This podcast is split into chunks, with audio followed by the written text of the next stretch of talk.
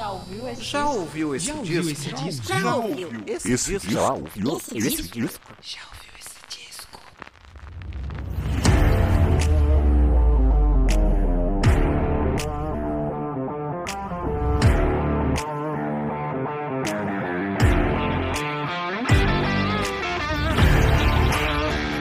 Começando mais uma edição do podcast Já ouviu esse disco? Eu sou Danilo de Almeida e esse é o podcast onde a gente fala sobre discos, é isso mesmo. Essa aqui é a quarta temporada do podcast. Eu estou falando aí sobre os discos lançados entre 1991 e 2021. O porquê que eu escolhi fazer isso? Porque esse ano eu faço 30 anos, né? E esse aqui é o episódio de aniversário, né?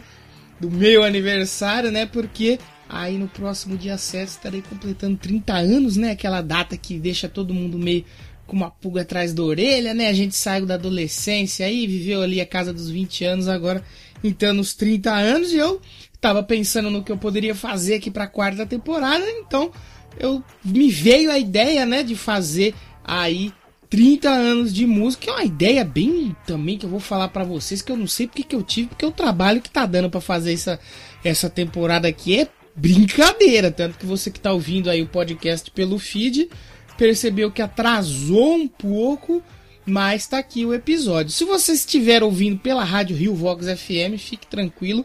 Toda sexta-feira é a partir das 8 horas, aí na 107.9 se você estiver em Rio das Pedras. E se você não está em Rio das Pedras e quer ouvir pelo site, dá também. Você pode ouvir lá pelo riovoxfm.com e tem um aplicativo para baixar também da Rio Vox. E aí você vai me perguntar, mas por que, que eu vou ouvir pela Rio Vox? Acontece que depois do episódio ser exibido lá na Rio Vox, né? Depois dele ir ao ar, rola uma playlist aí com as músicas, né? Dos artistas que eu menciono em cada episódio. Então, os artistas que eu vou falar aqui hoje, no bloco de destaques, você pode ir lá ouvir um pouquinho da música aí de cada disco aí de cada ano. Hoje é os discos de 2015, né? E eu vou falar de alguns discos aí, pra quem tá chegando agora, é um bloco com algumas menções honrosas, né? Como eu falo em todo episódio, não dá pra me cobrir todos os lançamentos que rolam durante um ano, porque é muito lançamento. Que seria humanamente impossível catalogar todos aqui, falar de todos, sem o programa ter pelo menos umas 5 horas de duração.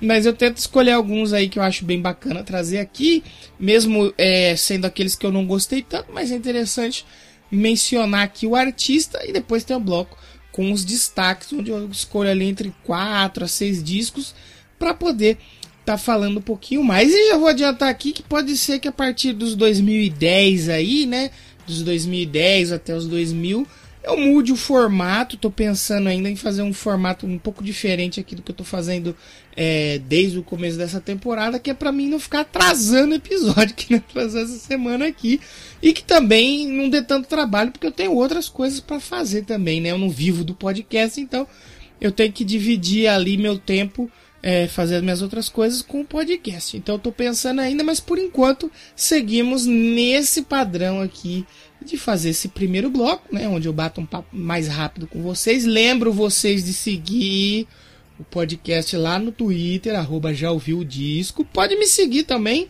arroba 22 Danilo de Almeida. E pode seguir também lá no Instagram, arroba já ouviu esse disco. E deixar seus feedbacks, falar o que você está achando do, da temporada, do podcast. Já recebi alguns feedbacks essa semana, que passou aí bem legal, agradeço todo mundo. Que lá no final de cada temporada tem um episódio com uh, os feedbacks, né? Que eu faço um episódio exclusivo só para falar aí o que vocês me mandaram durante a temporada. Então, lembrando, hoje estamos com o episódio dos discos de 2015. Hoje vai ter coisa pesada aqui de novo. Semana passada aí foi um episódio de peso, episódio bem interessante aí, bastante thrash metal. E hoje também teremos mais rock, mais metal aqui pra galera que curte aí a música pop. Fica tranquilo que logo vai voltar aí um episódio mais com músicas pop. E vai tá vindo uns aí que eu vou falar pra você. Muito bom, muito bom. Mas hoje é os discos de 2015. Então o DJ vai subir a música aí, eu já volto para falar. E o primeiro bloco, né, que são as menções honrosas aí, o bloco das rapidinhas, que eu falo mais rapidamente aí de cada disco desse ano aqui, que é o ano 2015, e eu já volto.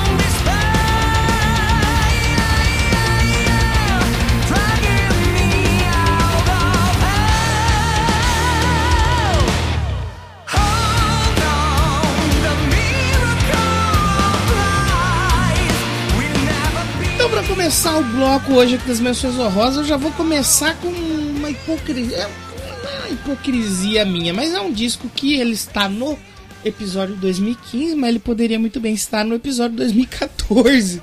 Que eu falo aí sobre o Secret Garden do Angra, que foi um disco que ele saiu no Japão no final de 2014, mas ele só chegou aqui no Brasil em 2015. Mas como eu quero contar o que, tá, o que vale aqui do Brasil, o ano que saiu aqui, então ele vai estar aqui. Porque assim, se você não gostou, você tem a opção de fazer um podcast seu e colocar ele no episódio 2014. Mas enfim, o Secret Garden aí foi o primeiro disco do Angra, né? Com a, o novo vocalista, o novo baterista, né? Que foi a entrada do Bruno Valverde e do, do Fábio Lione, né? Foi o primeiro disco com essa formação. É o oitavo disco, né?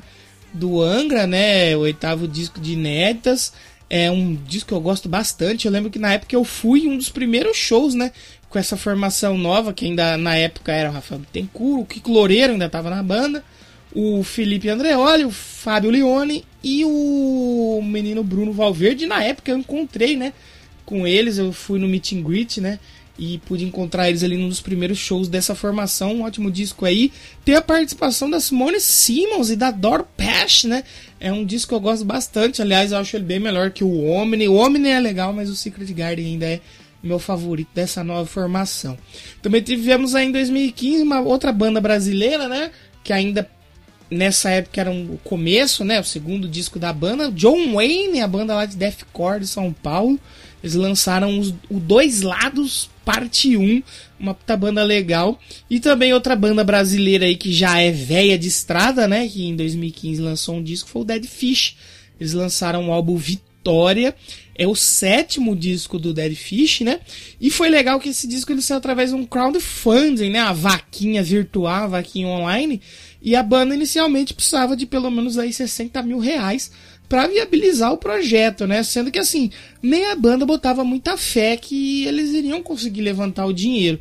Mas, né, o Dead Fish, como eu falei, a banda velha de estrada tem muitos fãs e fãs fiéis, né?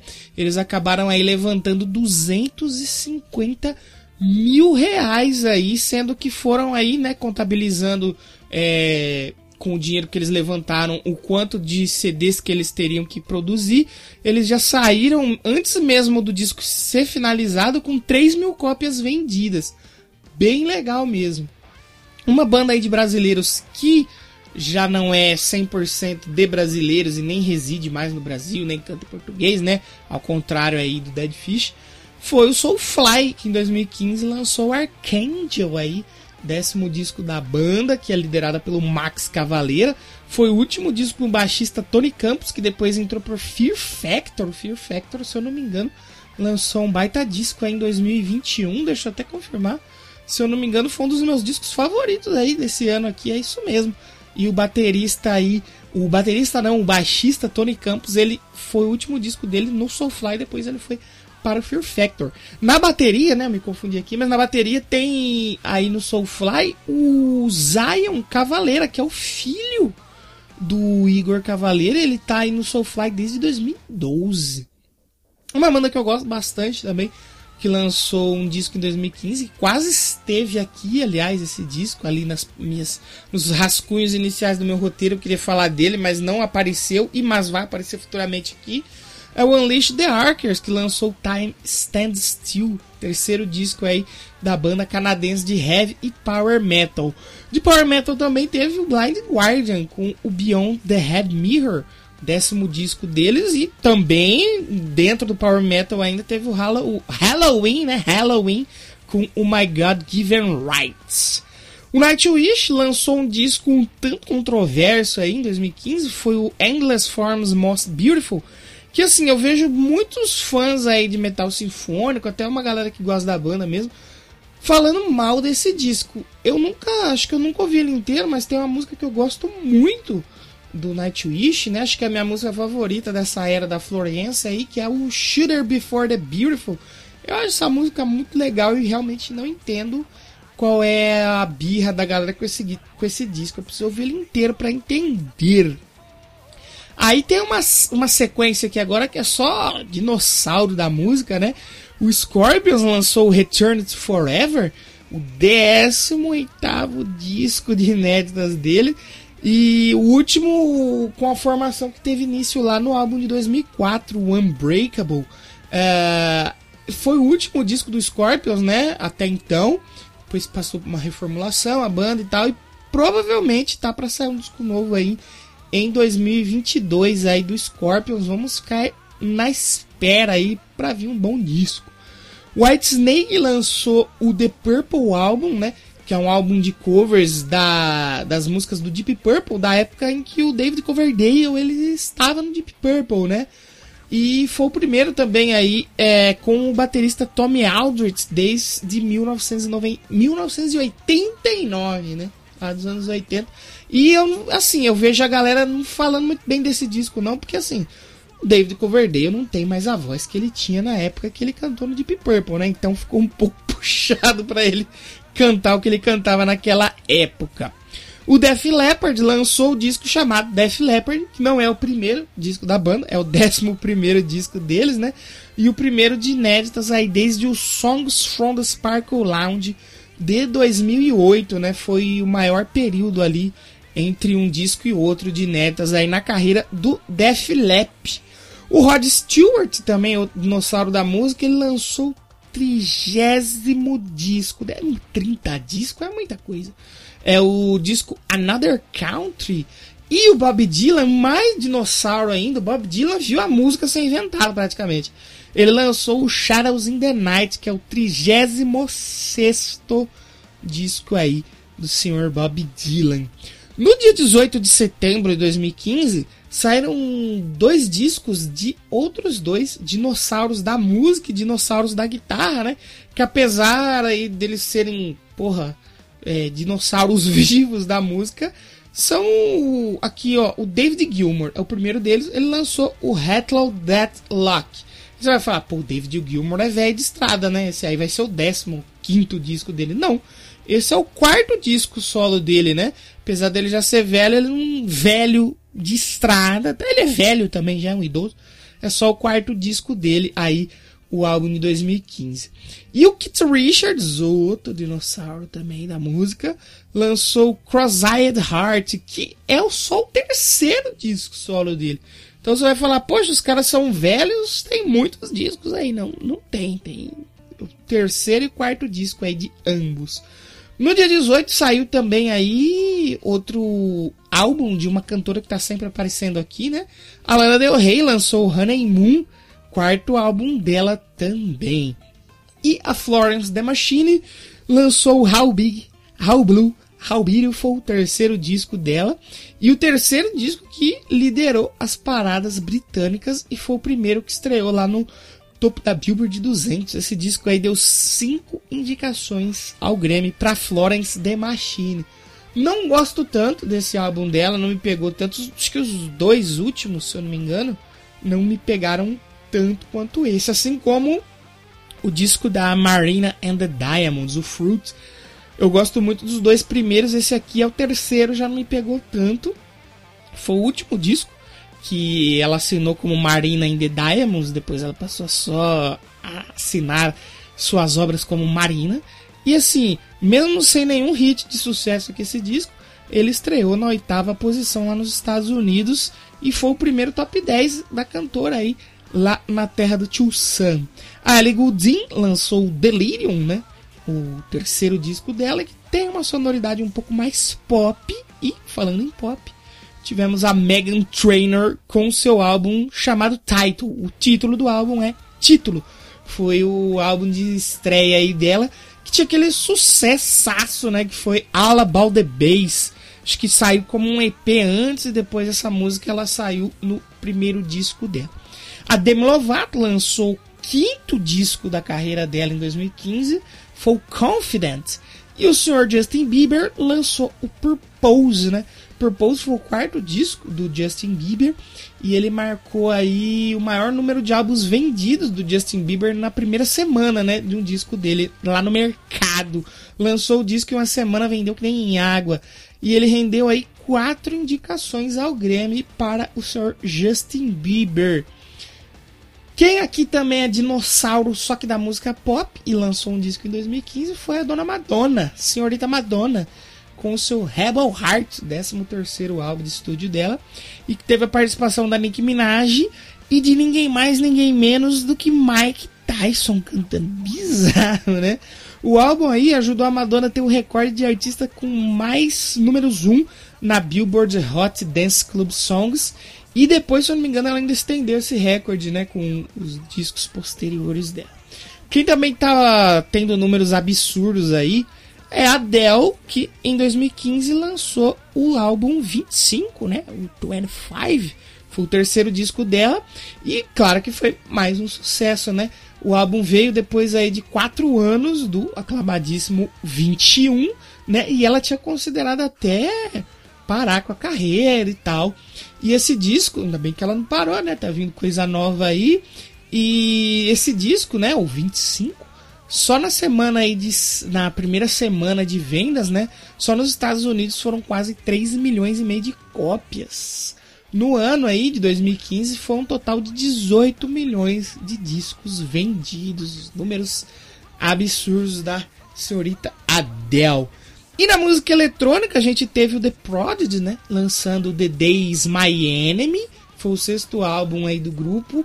E quase que ele não saiu, né? Tava com uma baixa procura. Os caras até consideraram lançar ele como um EP. Mas acabou saindo como um, um disco completo. Assim como Chemical Brothers, né?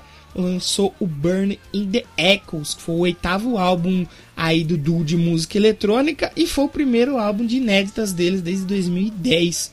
Esse disco ele estreou no número 1 um lá nas paradas britânicas, né? Dando aí ao Chemical Brothers o recorde de ato de música eletrônica ou dance music com mais números 1 um lá nas paradas britânicas. Chemical Brothers aí é, lembro da época de MTV que tinha uns clipes muito doidos aí, Chemical Brothers, ícones da música eletrônica. A galera mais nova aí do 21 Pilots, né? Em 2015 lançou Blurry Face, quarto álbum aí deles, que também são um duo, assim como Chemical Brothers. E assim, para mim esse é o melhor disco deles. Eu conheci a banda aqui no Blurry Face. Tem muita música nesse disco que eu gosto. Também foi quase um dos destaques desse episódio tava ali nos rascunhos iniciais e eu vou com certeza na próxima temporada fazer um episódio sobre o Bloody Face, que é um disco muito legal do 21 Pilots. E o Tame Impala lançou em 2015 o Currents, acho que tem disco aí que é bem famoso, né? Dos caras ter aquela capa que tem tipo uma bola assim de metal e um líquido escorrendo em volta e tal. É o terceiro disco do Tame Impala, que é um projeto aí do australiano Kevin Parker, que ele fez esse disco aqui. Ele compôs, tocou, gravou, produziu, mixou, fez tudo em casa lá no seu home studio. E ele tem uma sonoridade diferente dos trabalhos anteriores.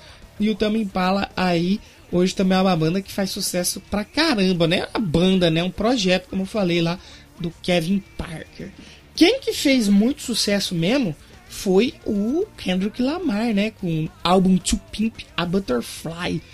Que foi o álbum que veio antes do Damn, que eu falei lá no episódio, acho que de 2017, se eu não me engano.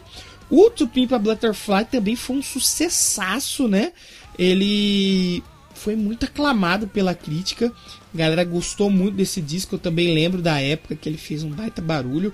Eu vi falando, é, a galera falando dele em várias mídias. E ele se tornou o álbum de rap mais bem avaliado na história do Metacritic, né? Ele tem 96 pontos de 100, passando aí o disco Stankonia do Outcast. O Sr. Kendrick Lamar é um absurdo o sucesso que esse cara faz.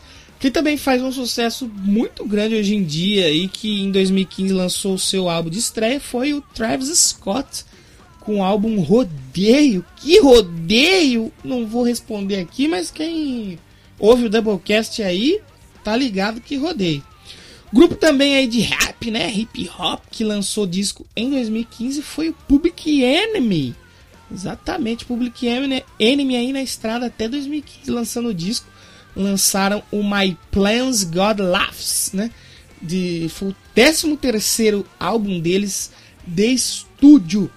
E também outro grande nome aí da música do rap, né? Hip hop um produtor, né, gigantesco, o Dr. Dre lançou aí o Compton, que também é conhecido como Compton, a soundtrack by Dr. Dre. E apesar dele também já ser antigo ali no meio da música, é só o terceiro álbum de estúdio dele aí. É, acho que o último disco dele tinha sido lançado em 2001. Então demorou bastante aí para sair um disco novo do Dr. Dre. E esse disco ele conta com nomes aí de peso do rap, né? Snoop Dogg, Ice Cube, Kendrick Lamar e o Eminem também faz parte desse disco do Dr. Dre, o Compton de 2015. Então agora a gente vai subir a música pesada aqui, né? Rock and roll, heavy metal vai estar tá muito forte nesse dia, nesse episódio. DJ vai subir a música aí. E o primeiro disco que eu falo aqui, ele tem uma atmosfera nostálgica. Eu já falei dessa banda nessa temporada. A gente vai ouvir um trechinho aí de The Night Flight Orchestra, porque eu falo agora do disco, maravilhoso disco, né? Skyline Whispers de 2015. E eu já volto. Fiquem aí com The Night Flight Orchestra. خدني من هون أنا خسرت روحي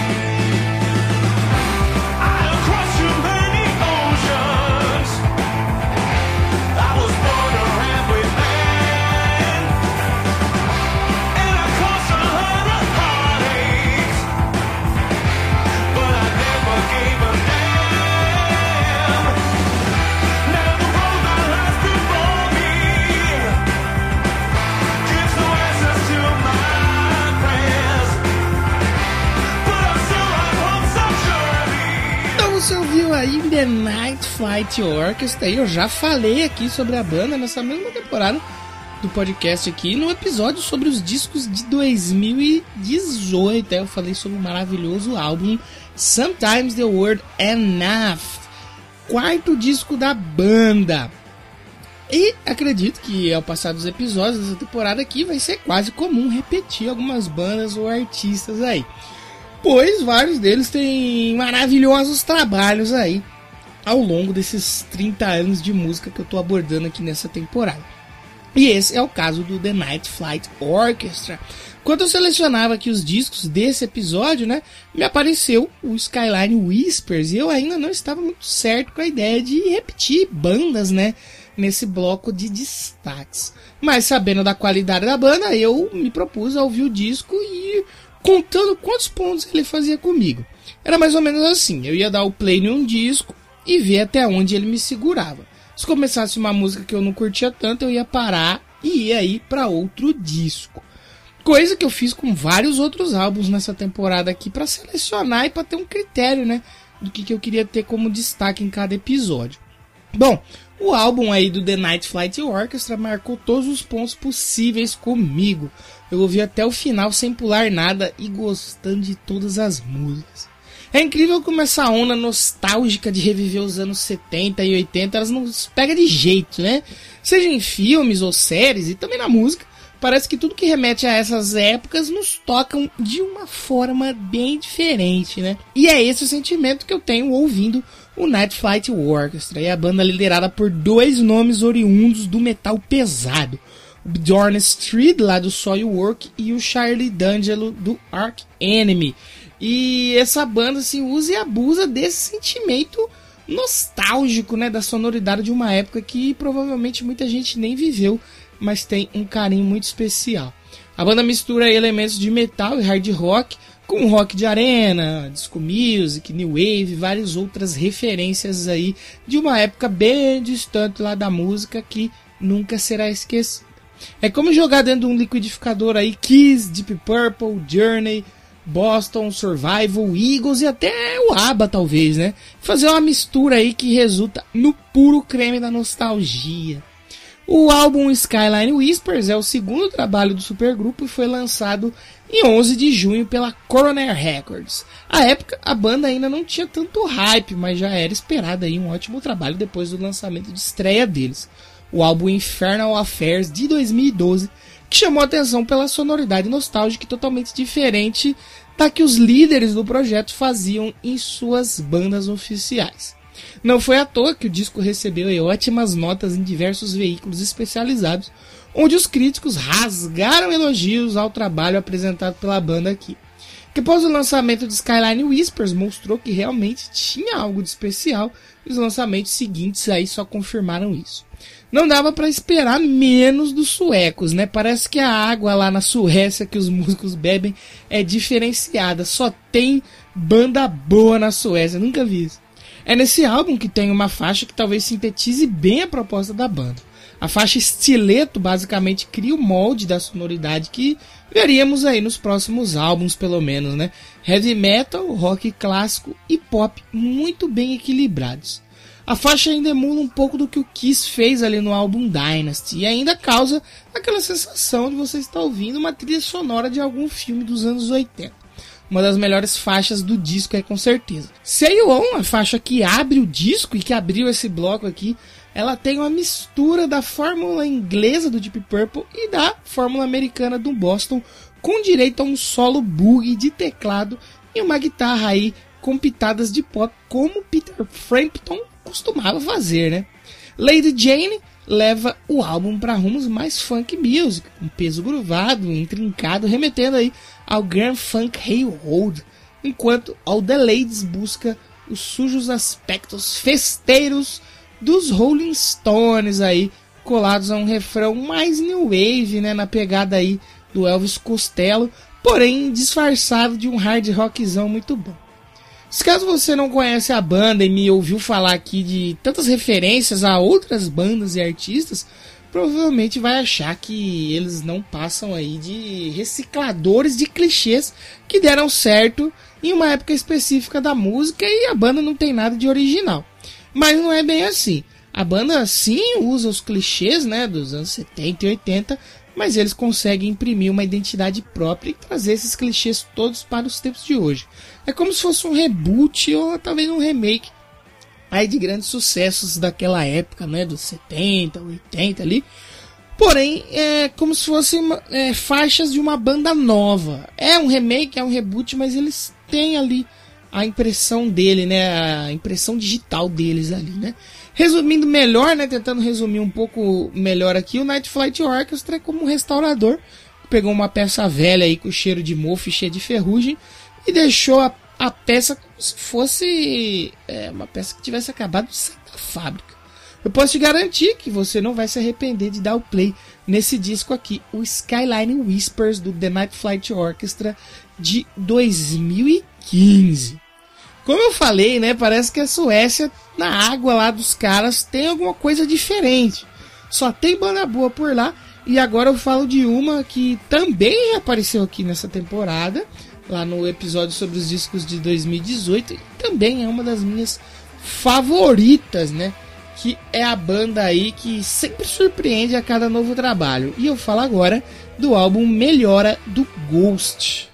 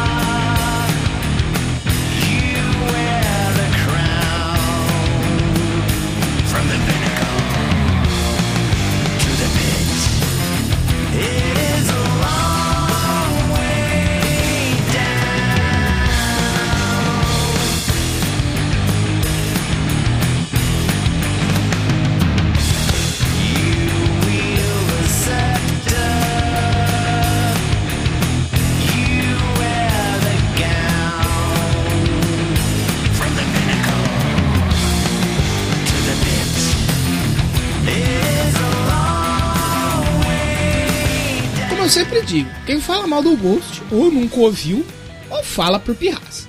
Até quem não gostou tanto dos dois primeiros discos, se rendeu à banda e melhora. Terceiro trabalho aí dos suecos, que a cada novo disco busca se renovar e mostrar uma evolução em sua sonoridade. Se no primeiro álbum, o Opus Epônimos, a banda vai por um caminho totalmente sombrio, que flerta ali com, com occult rock. Seu segundo disco, Infest Suman, eles vão além e começaram a explorar outras sonoridades. E essa evolução fica bem clara em Melhora. Aqui a banda soa pesada e sombria, mas sem exageros, com algumas mudanças na formação, que até então não se era sabido quem havia mudado na banda, mas apenas que havia acontecido algumas mudanças. É notável a mudança na forma como alguns elementos são tocados de forma diferente. Pelo menos eu posso falar com mais clareza sobre a bateria, na qual aqui ela tem linhas bem mais elaboradas e o baterista ao vivo também ele montava o kit de forma totalmente diferente do Nameless Go anterior. Então, com certeza nessa época o baterista foi uma das principais mudanças aí. E se você é novo por aqui, não conhece o Ghost e nem me ouviu falar da banda em três outros episódios, basicamente até o Melhora, os músicos eram totalmente desconhecidos do grande público. O único músico a qual muita gente começava a especular que fazia parte da banda era o músico Tobias Forge, que mais tarde se confirmou aí ser o líder da banda e a voz por trás das maquiagens aí dos papas eméritos. Os outros músicos da banda sempre se apresentaram com uma mesma vestimenta e máscaras iguais, e eles são chamados de Nameless Ghosts. Depois do Melhora, alguns deles processaram o Tobias Ford e as identidades vieram a público finalmente aí. Mas até aqui no Melhora ainda era uma incógnita quem que era quem ali no Ghost. Como eu falei anteriormente, a sonoridade do Ghost veio mudando ao longo desses três discos. Ghost foi flertando cada vez mais com o pop, ainda mais se contarmos as faixas bônus aí, né, onde a banda faz suas versões para músicas aí de grupos como ABBA e o Eurythmics. Talvez um dos fatos que ajudou o pop começar a fazer parte da sonoridade da banda com mais frequência a partir do Melhora foi o produtor do disco, Klaas Eilund, que apesar de ter os mesmos gostos musicais que a banda, ainda não tinha trabalhado com nenhum grupo de metal até aqui, apenas com cantores de música pop. Porém, sua chegada abriu novos horizontes aí para o processo de criação das canções desse disco. Sim, Opus Epônimos, a banda tinha uma identidade visual mais puxada para a era medieval. No segundo disco, eles fizeram algo mais voltado aí para a era vitoriana, talvez. E melhor, a banda explora o período da Revolução Industrial e a era das máquinas. E mais uma vez, a capa do disco é inspirada em um filme para manter a tradição da banda até aqui. Dessa vez, a capa do Melhora foi inspirada no clássico filme alemão Metrópolis. E eu vou mostrar ela para vocês lá no Instagram essa semana, né? Já segue lá, arroba já ouviu esse disco pra gente bater um papo sobre o Melhora. Em Opus Epônimos, a banda fala sobre a vinda do anticristo. Em Feste Suman, sobre a presença do anticristo na Terra. Enquanto em Melhora, o tema principal é a ausência de Deus. Um dos Nameless Goals disse em uma entrevista e abre aspas para ele, né? As letras lidam com o vazio que acontece quando não há Deus, quando não há ninguém para ajudar. Mas mesmo assim sempre haverá algum filho da puta lá para te dar orientação. E a banda é basicamente retratada como um partido religioso aí que chega como uma mão orientadora nesse mundo onde não há Deus. Eles, ofer eles ofereciam aí o único lugar no mundo que é espiritual, segundo um dos Nameless Ghouls. Vale comentar que o que deixa a sonoridade do disco com uma cara muito mais sombria, sem precisar soar pesada e agressiva, é o uso da técnica chamada tritono, é, também conhecida aí como diabolos em música, né? Ou o som do diabo, né? Que é o uso de três tons aí, que é algo semelhante ao que o Torayomi fez na faixa Black Sabbath. É que tem uma sonoridade bem tensa e ela causa um certo desconforto pela quase falta de harmonia da combinação desses três tons, né? Já que a ideia da banda é ser obscura, talvez usar essa técnica é algo que caiu como uma luva aí para o Ghost. O disco ele foi lançado em 21 de agosto pela Loma Vista Records, porém a banda disponibilizou o álbum em seu canal do YouTube aí dias antes, aí, acho que quase uma semana antes. E assim, pode ser que eu tenha um pouquinho de culpa nisso aí, porque na época eu tinha um podcast chamado If You Have a Ghost Podcast, onde eu falava só sobre o Ghost. E lá eu colocava para download os discos, os EPs, vídeos e tudo mais. E na época eu conseguia ouvir o Melhora uma semana e meia antes do Melhora ser é, liberado para o mundo. E aí você vai se perguntar como você conseguiu isso. É, graças à ajuda de um amigo meu aí de Campinas, o Raul, um abraço para ele se ele estiver ouvindo aqui, que ele tinha acesso ao serviço de música da GVT na época, era tipo um Spotify da GVT. E ele entrou lá um dia para ouvir umas músicas e de repente tinha o álbum do Ghost lá para ouvir, o álbum que viria a ser lançado daqui uma semana e meia, duas semanas. Ele mandou para mim a conta dele, eu pude acessar a conta e gravei o disco todo. A capa o Ghost já tinha revelado, né? E eu gravei o disco todo, né? Ali enquanto ele tocava, eu gravava ele no Audacity e coloquei no meu site para download. Aconteceu que existem alguns sites na internet que monitoram vazamentos de filme, discos e tudo mais. E nesse site sempre eles colocam assim cinco fontes onde o álbum foi o álbum ou filme, enfim, foi vazado primeiro. E das cinco fontes desse site, três apontavam pro meu podcast, pro site do meu podcast. E aí nisso o Ghost veio e, como eu disse, adiantou o lançamento das músicas no, no YouTube deles não sei se tem a ver, né? Mas enfim, eu coloquei aí pro mundo o Melhora duas semanas quase aí antes da banda colocar o álbum completo em seu canal do YouTube. E eles já tinham divulgado três singles, né, antes do lançamento oficial, né? A Cyrus eles divulgaram em maio, From the Pinnacle to the Pit eles é, lançaram em julho e Majesty eles divulgaram em agosto. Ainda vale destacar aí no disco a faixa de abertura Spirit, que ainda serve ali como uma ponte para From the Pinnacle to the Pit, que abriu esse bloco aqui. É uma das minhas favoritas, é essa música, eu gosto muito dela. A Mummy Dust também é muito boa. Absolution também é outra faixa bem legal. E para mim, uh, nesse disco aqui tem uma das faixas mais bonitas que o Ghost fez, né? Mais bonitas do disco e da carreira, que é a Riz. Lindíssima música. A edição padrão do álbum aí tem 10 faixas, porém ainda foram lançadas uma versão da loja Best Buy, com duas músicas ao vivo, dentre elas o cover de If You Have a Ghost, do Rock Erickson. Também tem a versão de luxo aí, né, que vinha com mais cinco faixas que estavam presentes no EP Popstar, contendo aí a inédita e a última faixa Square Hammer.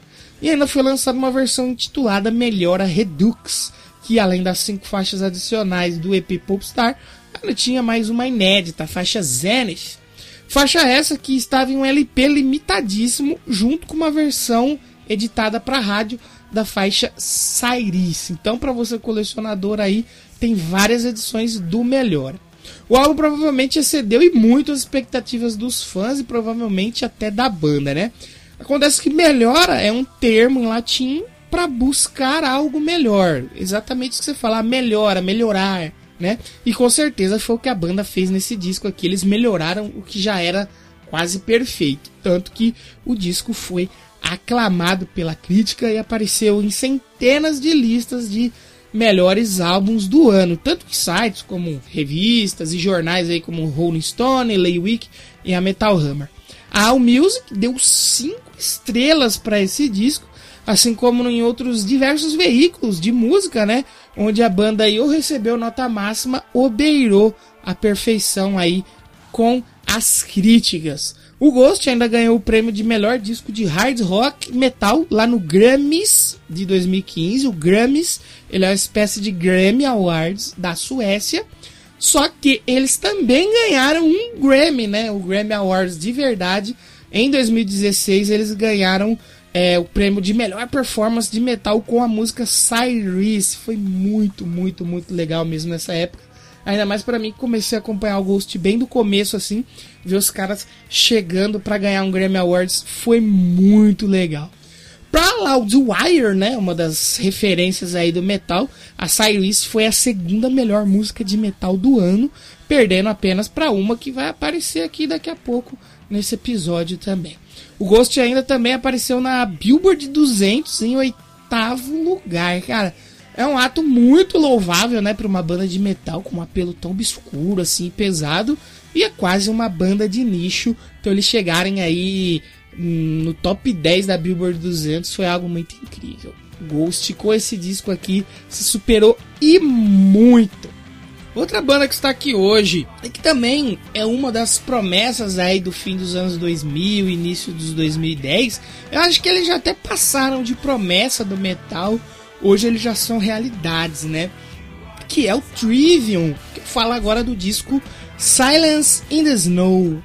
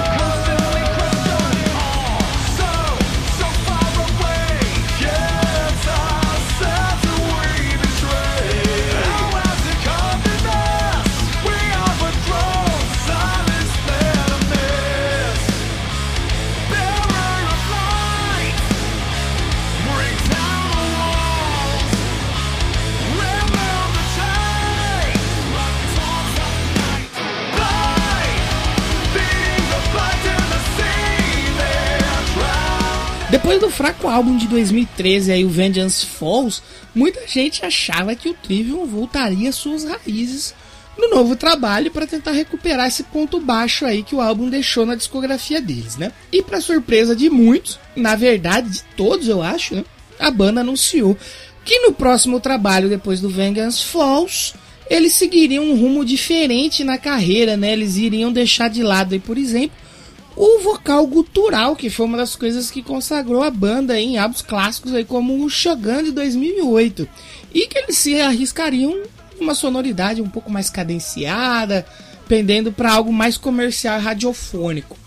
Pouco antes do lançamento do álbum, o vocalista Matt Heff, ele falou em entrevistas aí que ele estava aprendendo a usar sua voz de maneira correta e que os guturais, né, que eram tão aclamados anteriormente, estariam extintos desse novo trabalho. Naturalmente, isso fez aí com que os fãs torcessem o nariz, mas sem perder a fé que um novo álbum seria muito bom e que teria muita qualidade. Para tentar acostumar os fãs com essa nova ideia, né, aos poucos a banda foi liberando algumas faixas aí para divulgar o disco. E logo de cara em julho, a banda lança a faixa título aí a Silence in the Snow. E por mais que muitos tenham ficado com o pé atrás com a nova proposta da banda, o talento do vocalista Matt Heff se sobrepôs a tudo isso. Tanto que a banda lançou outros trabalhos nessa linha e mais tarde, né, posteriormente ao Silence in the Snow, e a qualidade só aumentou. A música ainda é pesada, porém sem ser agressiva e mega veloz como eles já haviam feito em outros trabalhos. Os riffs de guitarra já não são tão complexos quanto antes, e o baixo ganhou mais evidência aqui nesse disco. Em agosto, a banda lançou mais duas faixas. Uma das melhores do álbum, aliás, né? A Blind Lead the Blind e Until the Words Goes Cold. Que, ao lado de Silence in the Snow, essas duas faixas, né? Três, né? Passaram a ser executadas nos shows da banda que precederam o lançamento do disco. E foi uma ótima estratégia, né? Para eles ir preparando o público para essa nova proposta de sonoridade aí do álbum. Então, o Silence in the Snow é lançado finalmente em 2 de outubro pela Roadrunner Records com produção do Michael Basket, produtor que a banda conheceu ainda lá em 2011 quando estavam fazendo o In Waves. E eu já provavelmente citei o Michael Basket aqui lá no primeiro episódio, talvez porque ele no primeiro episódio dessa temporada, né? Porque foi ele também que trabalhou no disco do filho do Van Halen, né? O WV8, ele também está lá. Mais tarde, isso já em março de 2016, Silence the Snow ainda rendeu mais um single, né, um videoclipe, que foi a faixa Dead and Gone, totalizando aí quatro faixas de divulgação do álbum. E essa Dead and Gone é uma faixa que tem um apelo bem mais radiofônico, né? Que apesar de ser uma das faixas tocadas na guitarra de sete cordas aí que a banda possui, é um instrumental, né? A música tem um instrumental bem mais simples se a gente for comparar com trabalhos anteriores do Trivium. O álbum chegou a ser todo transmitido pela Sirius XM no programa Octane, onde os membros da banda participaram desse programa aí, comentando faixa por faixa enquanto o disco ia sendo reproduzido aí na íntegra. E ainda teve mais duas faixas bônus reproduzidas nesse programa, que foi a Sizzle Your Fire e a The Darkness of My Mind que estavam na edição especial do disco.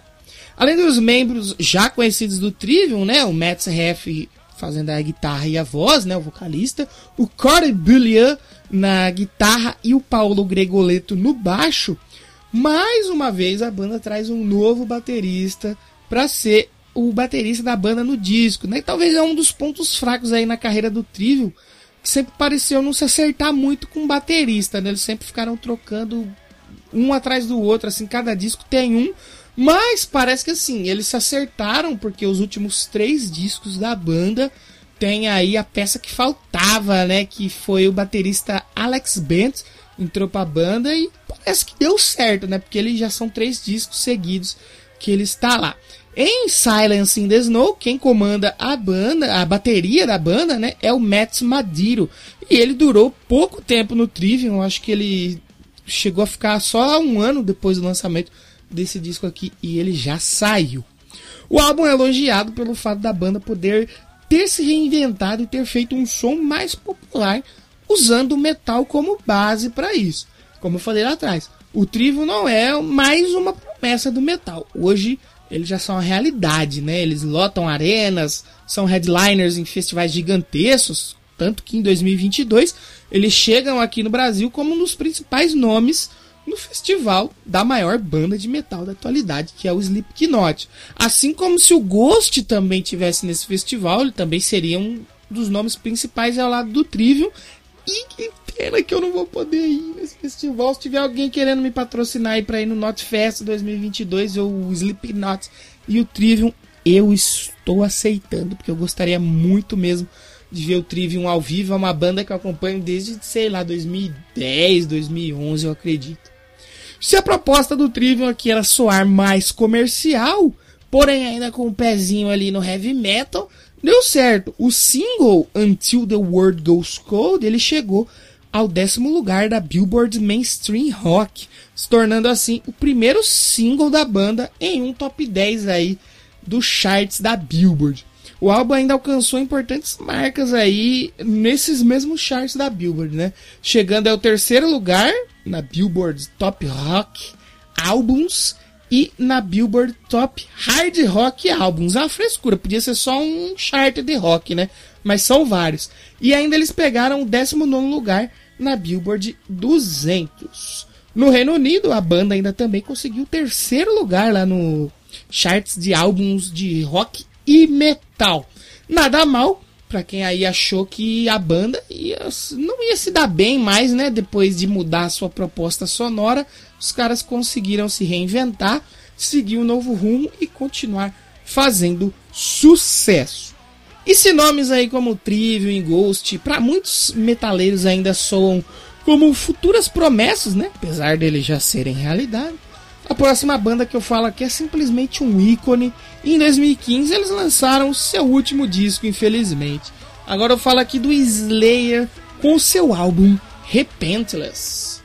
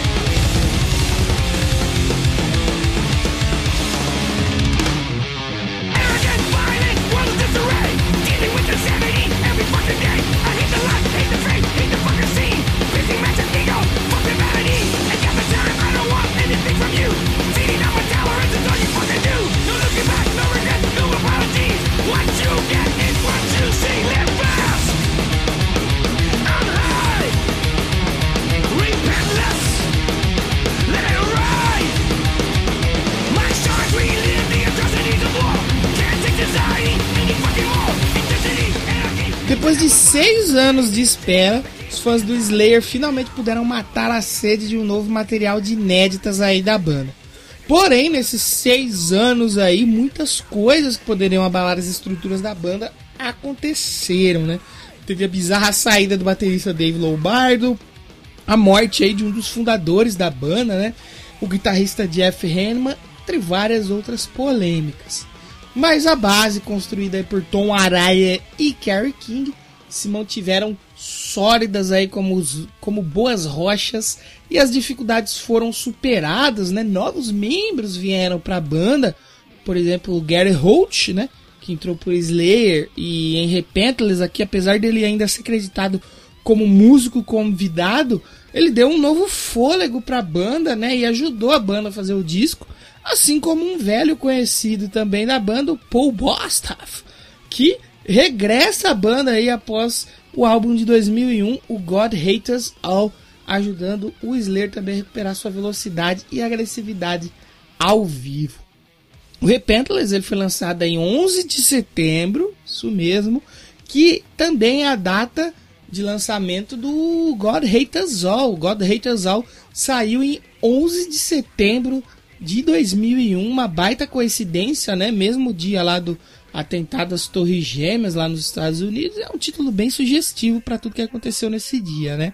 O álbum ele foi lançado pela, pela Nuclear Blast e foi o primeiro e único álbum do Slayer nessa gravadora, né? E ele tem a produção aí do Terry Date, que já havia trabalhado com Overkill, Metal Church, Dream Theater, Pantera e vários outros nomes de peso aí da cena. E com a produção do Terry Date, o Repentless se tornou o primeiro álbum do Slayer depois de 29 anos, a não contar com a produção do renomado Rick Rubin, né, que trabalhou aí em nove discos aí do Slayer. Repentless também marcou o maior espaço de tempo entre dois discos de inéditas aí da banda. Como eu falei lá atrás, foram seis longos anos de espera desde o World Painted Blood. Vale dizer também que o álbum começou a ser escrito em 2011, né? Na época ainda tinha o Dave Lombardo na banda e foi ele que fez o anúncio através do seu Twitter. Inicialmente estava nos planos da banda lançá-lo em 2012 ou 2013, o que não aconteceu, é claro. E logo depois aí com duas músicas finalizadas, Repentless quase foi um EP. Ainda bem que foi um disco inteiro, né? E entre várias turnês, a morte do Jeff Hanneman, a saída do Dave Lombardo e problemas com a gravadora, o Repentless acabou saindo completinho, bonitinho, redondinho só em 2015. E assim, já que demorou tanto, o Slayer poderia ter esperado para 2016 e lançar junto com Metallica, Megadeth e Anthrax, né? Teria sido um ano épico aí para o thrash metal, mas o Slayer quis se adiantar. E embora tenhamos aí faixas brutais e velozes, como a própria faixa título Repentless, poderia facilmente estar em álbuns clássicos aí como Raining Blood e o Salt of Heaven. Era fato àquela altura, né, que o Slayer já tinha deixado de lado toda aquela fúria e agressividade extrema dos primeiros trabalhos, né, onde a velocidade primava acima de tudo. E eles passaram a investir em momentos mais cadenciados e trabalhados, mas ainda assim pesadíssimos, como na faixa When Stillness Comes e Implode. E isso não é algo negativo, né? Eles tocarem mais devagar, mais cadenciadamente, não é algo ruim, é um ponto baixo aí na carreira do Slayer. Pelo contrário, mostra aí uma baita evolução musical para a banda, sendo aí uma questão do ouvinte se adaptar a analisar esse álbum individualmente, sem querer ficar criando comparação boba aí com trabalhos anteriores que o Slayer fez. Ouve esse disco, aprecia ele de forma fechada, não fica querendo comparar ele com o Raining Blood porque foi um disco feito em outra época. De qualquer forma, as raízes da banda estão bem presentes no disco. E basta aí apenas alguns segundos de qualquer música do disco para você saber que se trata do Slayer. Ou seja, em Repentless a gente tem um Slayer aí com um som bem mais variado e maduro, embora menos intenso e energético, mas ainda assim muito brutal e agressivo. Vale dizer que mesmo falecido em 2013, o membro fundador aí, o guitarrista Jeff Hanneman, tem participação no disco, né? A faixa Piano Wire foi escrita por ele e entrou no disco. Outra curiosidade também é que na faixa Chasing Death, o Kerry King ele escreveu sobre o alcoolismo. Ele disse que as pessoas que estão bebendo descontroladamente só podem estar perseguindo a morte. E o detalhe fica por conta que o Jeff Hanneman morreu de cirrose, né? Doença que o alcoolismo tem grande contribuição para o agravamento, né? Do quadro aí de quem tem a doença aí. Então, provavelmente o Kerry King falou diretamente para o Jeff Hanneman, que era um senhor beberrão. Outro detalhe que eu queria puxar aqui é a capa, né? Que é extremamente pesada, um tanto quanto incômoda, né? Pra ter uma galera que pode ver e achar meio, meio estranha. E combina muito com o Slayer, né? Que não é uma banda fácil de digerir, né? Qualquer um, Zé Ruela, que ouve o Slayer, que, que digere facilmente. E essa capa maravilhosa aí é feita por um brasileiro.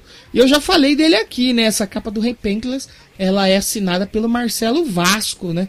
Que depois também fez a capa do último ao vivo da banda. E eu mencionei Marcelo Vasco lá nos discos de 2018, quando eu falei do disco do Snyder, que ele fez a capa também. E falando em arte, né? O Slayer ele se aventurou no mundo das histórias em quadrinho. Lançado em 2016, a história em quadrinho do Repentless, né, se, se baseava na trilogia de videoclipes lançados pela banda aí para promover o álbum. Aqui no Brasil, essa publicação deu muito o que falar. Em 2017 foi lançado um projeto de financiamento coletivo para que essa revista em quadrinho fosse lançada aqui no país. Porém, os idealizadores aí da vaquinha digital, né, a vaquinha online, o crowdfunding, eles não tinham permissão nem da banda, nem da gravadora, nem da Dark Horse Comics. E aí a revista só foi chegar oficialmente no Brasil agora, recentemente, em 2020. Enfim, né? Repentless foi um baita sucesso e um ótimo desfecho aí para a carreira de uma das bandas mais emblemáticas que já passaram por esse mundo. Com o álbum, Slayer alcançou a quarta posição na Billboard 200, né, a maior da carreira da banda aí lá nos Estados Unidos, e nas paradas da Alemanha, Repentless foi primeiro lugar e o álbum também contabilizou aí outros top 10 aí em quase 20 países pelo mundo. A banda ainda também recebeu um disco de ouro na Polônia pelas vendas do álbum e venceu o prêmio de melhor vídeo pela faixa Repentless lá no Storm Awards de 2015. Então, se o Slayer em 2015 lançava seu último disco, né, apesar deles não saberem na época que ia ser o último, talvez os fãs, também acho que ninguém imaginava, né, tanto que o Kerry King deu é, falou em entrevistas aí que ele acha que a banda parou muito cedo. Por outro lado, em 2015 também, quem lançava um novo trabalho aí depois de cinco anos e muita gente especular que ia ser o último disco foi o Iron Maiden, né? Com o seu álbum aí The Book of Souls.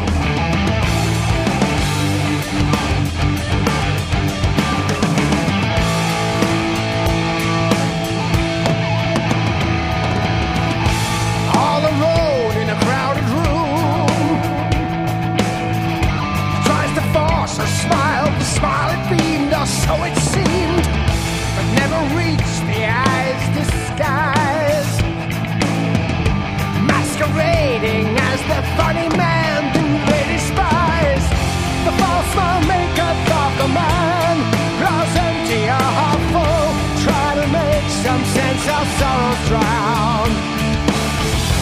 All looks well on the outside, underneath the solemn truth. There's something that inside us died. Se o Slayer passou por maus bocados aí antes de lançar o seu álbum em 2015, o Iron Maiden também recebeu uma notícia aí que banda nenhuma gostaria de receber. O álbum estava programado para ser lançado no início de 2015. Porém, o vocalista Bruce Dixon descobriu um câncer na língua.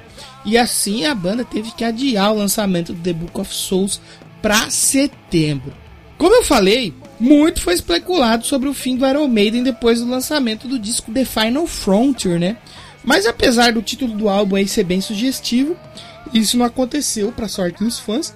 E cinco anos depois desse ótimo disco Final Frontier, o Iron Maiden voltou com mais uma pedrada. Como eu já falei aqui também algumas vezes, é, bandas gigantes como Iron Maiden, até o próprio Slayer, né? É, não tem mais a obrigação de lançar discos muito bons ou impactantes, né? Tudo que a banda já fez aí é, já garante para eles um lugar entre os maiores nomes da história. E, por exemplo, tá o Maiden aí com o Senjutsu, né? Que foi um disco bem mais ou menos. Mas em The Book of Souls, o Iron Maiden mostrou porque que é um dos ícones do heavy metal, lançando um baita descasso. Em 2013, a banda já falava em lançar material novo até 2015. E para tal feito, eles voltaram ao estúdio que gravaram o maravilhoso Brave New World de 2000. Eles foram lá para Paris no Guillaume Tell Studios. A banda revelou a capa do disco, o título e a tracklist em 18 de junho de 2015 e foi o primeiro desde o X Factor de 95 a usar a logo original da banda na capa, né, onde as letras R, M, N, elas têm uma perninha puxada para baixo. Assim, eu vou mostrar esse detalhezinho, é coisinha boba, mas coisa que fã gosta de reparar. Lá no Instagram a gente vai bater um papo lá sobre o Melhora, vou mostrar a capa do Melhora para vocês e do The Book of Souls também, arroba, já ouviu esse disco.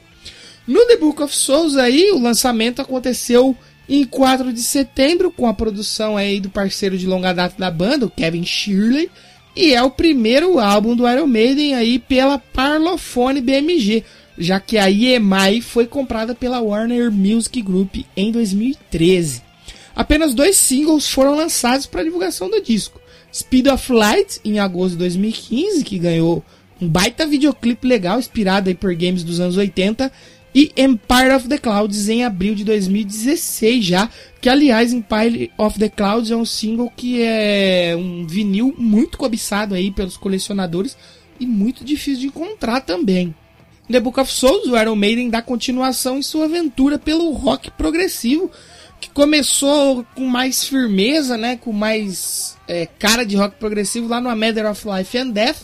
Aí ele ficou mais evidente no The Final Frontier e no The Book of Souls e teve o seu auge aí, talvez agora em 2021, no álbum Senjutsu. Aí você vai me dizer, né? Ah, mas a banda já flertava com rock progressivo lá atrás, em Somewhere in Time, talvez no X Factor. Mas assim, nunca foi uma unanimidade, né? Era sempre lampejos ali da influência desse estilo, que a banda é bem fã, especial, patrão aí, né? O Steve Harris, eles são bem fãs de rock progressivo e nos últimos álbuns é, ficou bem evidente essa influência sobre a sonoridade da banda, né? O rock progressivo influenciando muito aí como que o Maiden vem soando nos últimos discos. Em tempos de streaming, onde álbuns conceito e álbuns muito longos não são a melhor opção de mercado, o Maiden apertou o botão do foda-se, né? E lançou um disco de 11 faixas, né? Poucas faixas, porém com uma duração total de 1 hora e 32 minutos, que são divididos aí em dois discos, né? Padrão que foi mantido para o álbum seguinte de 2021. E Book of Souls se tornou assim o primeiro disco duplo de inéditas na carreira da banda. Apesar de estar flertando muito com rock progressivo, o álbum não tem 100% dessa influência em si, né?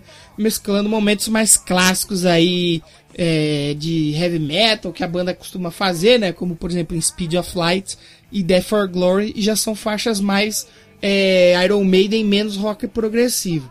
Mas desde o início a banda deixa claro como que ia ser a cara do disco, né? Abrindo ali com If Eternity Should Fail deixando clara a influência desse rock progressivo que eu tô falando muito aqui, sobre rock progressivo, lá dos anos 70, né? Com esse, o início da faixa, ela é bem ao estilo do Yes, usando e abusando aí dos teclados. Assim como em The Head and the Black, que é a primeira faixa épica e grandiosa desse disco, ela tem um pouco mais de 13 minutos de duração, aí onde a banda emerge no progressivo.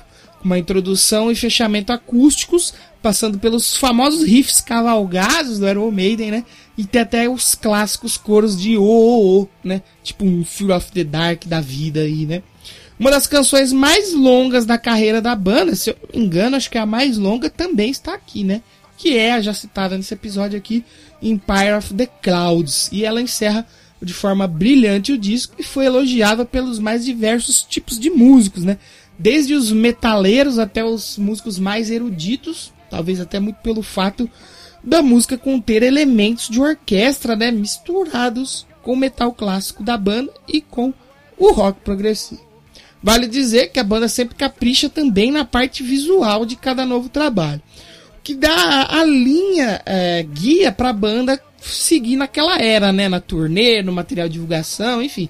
E em Final Front, o Iron Maiden foi ao espaço, né, com uma temática mais futurística. E em The Book of Souls, a banda volta aí ao passado e passeia pela cultura maia, né? Sendo que o Ed da capa e o Ed que aparece no palco durante os shows, né? Ele é todo estilizado com pinturas e vestimentas ali do povo maia. Também as artes, né, do encarte, né, um lindíssimo encarte por sinal, até o design do palco, eles são é, caracterizados aí como se fossem pinturas e símbolos maias, né? O palco, por exemplo, parece que assim é um templo, né? Pirâmides ali abandonadas no meio de uma floresta. É sensacional, muito incrível o design e o carinho que o Iron Maiden tem também com essa parte visual. The Book of Souls foi mais um acerto na carreira da Iron Maiden, apesar de remar contra a maré do mercado aí, como eu falei, né? Um disco longo. Hoje em dia o pessoal está fazendo discos bem mais curtos. E o álbum foi primeiro lugar aí no charts em 24 países, lógico, incluindo o Brasil. No Reino Unido, a banda conseguiu seu primeiro lugar pela quinta vez, se eu não me engano, foram pela, ter pela terceira vez consecutiva, né? Eu acho que o a Matter of Life and Death, o Final Frontier e o The Book of Souls pegaram primeiro, se eu não estiver enganado, né? E na Billboard 200, o Iron Maiden aí chegou ao quarto lugar mais uma vez. E esse quarto lugar só foi superado pelo Senjutsu, agora em 2021, que chegou em terceiro lugar na Billboard 200, sendo a posição mais alta da banda por lá. Se levar em consideração que a banda nunca foi tocar em rádio, em TV, são ótimos números, né, que se devem aí ao fato dos fãs, mesmo ainda em tempos de mídia digital, comprarem os discos, né, físico, né, que a banda faz questão de vender como itens de colecionador. E assim, essas cópias físicas, elas vendem pô, como água, né? Eu mesmo, eu tenho todos os discos de estúdio aqui do Iron Maiden e até alguns ao vivo também. Eu tenho todos original aqui na minha coleção, acho que é uma das poucas discografias que eu tenho completas, porque o Iron Maiden capricha no seu material físico, fazendo o fã que gosta de colecionar colocar dinheiro no cu do Steve Harris. E é claro que The Book of Souls foi destaque aí em muitas listas de melhores álbuns do ano. Eu acho que eu, como eu comentei, né, a música do Ghost foi a segunda favorita lá na Loudwire, se eu não me engano, a primeira música, né, a música que foi a favorita da Loudwire, se eu não me engano, foi em Part of the Clouds, porque o disco apareceu, né, centenas de listas de revistas, jornais e sites especializados em publicações aí como da Classic Rock Magazine, da Metal Hammer e da Loudwire, né? A banda acabou liderando aí absolutamente aí várias dessas listas com o melhor disco do ano. Assim, apesar de não ser tão fã dessa veia progressiva do Iron Maiden, eu gosto das músicas mais dinâmicas e de metal um pouco mais clássico aqui do disco, como a Speed of Light e a Death for Glory, eu vou encerrar esse episódio com a música que abre o disco. Ela é um pouquinho mais comprida, mas escutem, porque para vocês entenderem, né, como eu falei tanto de rock progressivo nesse episódio, escutem aí esse Turn It Should Fail, que já tem essa pegada mais prog, né? E é uma música também que eu gosto bastante, tá nas minhas playlists até hoje, e eu gosto muito dessa música e desse disco maravilhoso aqui que fecha o episódio de hoje sobre os discos de 2015. Semana que vem estamos de volta, logicamente, com o episódio dos discos de 2014. E só consegui terminar aí de fazer o roteiro a tempo para gravar e editar e lançar, mas vai dar sim. Por isso que é importante seu feedback, para a gente se manter motivado fazendo o trabalho. Parece que não dá trabalho nenhum fazer essa bagaça aqui, mas dá muito trabalho. Se você estiver ouvindo na Rio Vox FM, na 107.9, me segue lá no Instagram, arroba já ouvi esse disco, ou no Twitter se você tiver, arroba já ouviu o disco. Se você estiver ouvindo pelo podcast, comenta aí no site, já ouviu esse disco.com, você pode comentar lá, ou também pode comentar nas redes sociais. Me marca, né? No Twitter, arroba 22 Danilo Almeida. Me marca lá, fala o que você achou do episódio. Fala o que você tá achando aqui da proposta do podcast e dos discos. Que eu espero que se você não conhecia um desses discos aqui que eu venho falando já há 6, 7 episódios, você vai lá, conheça. E se você gostar, me manda mensagem. Se você não gostar, me manda mensagem sim também. Fala, ah, não gostei dessa merda aí, você fez a indicação bosta. Me fala que é importante o feedback de vocês. Então, eu me despeço com If Eternity Should Fail do álbum do Iron Maiden, The Book of Souls, álbum maravilhoso. E semana que vem eu estou de volta. Se você ouviu até aqui, você é um guerreiro. Muito obrigado e tchau.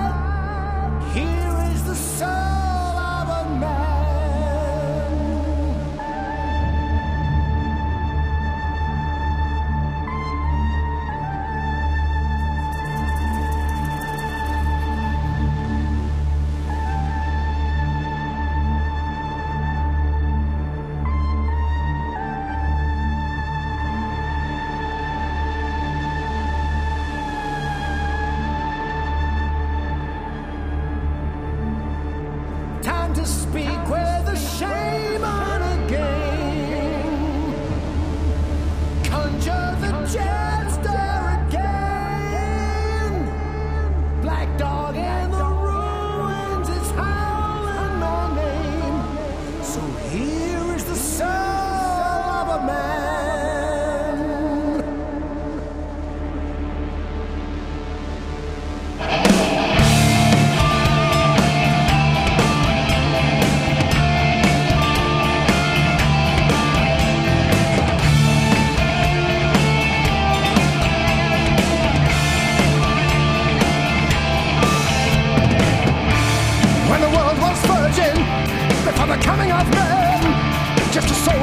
consciousness, the beginning of the end.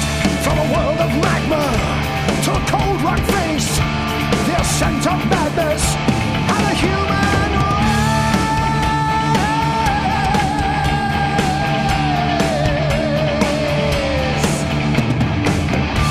We are strange believers, all of us. There are stranger truths and mortal lust. We rise from slumber.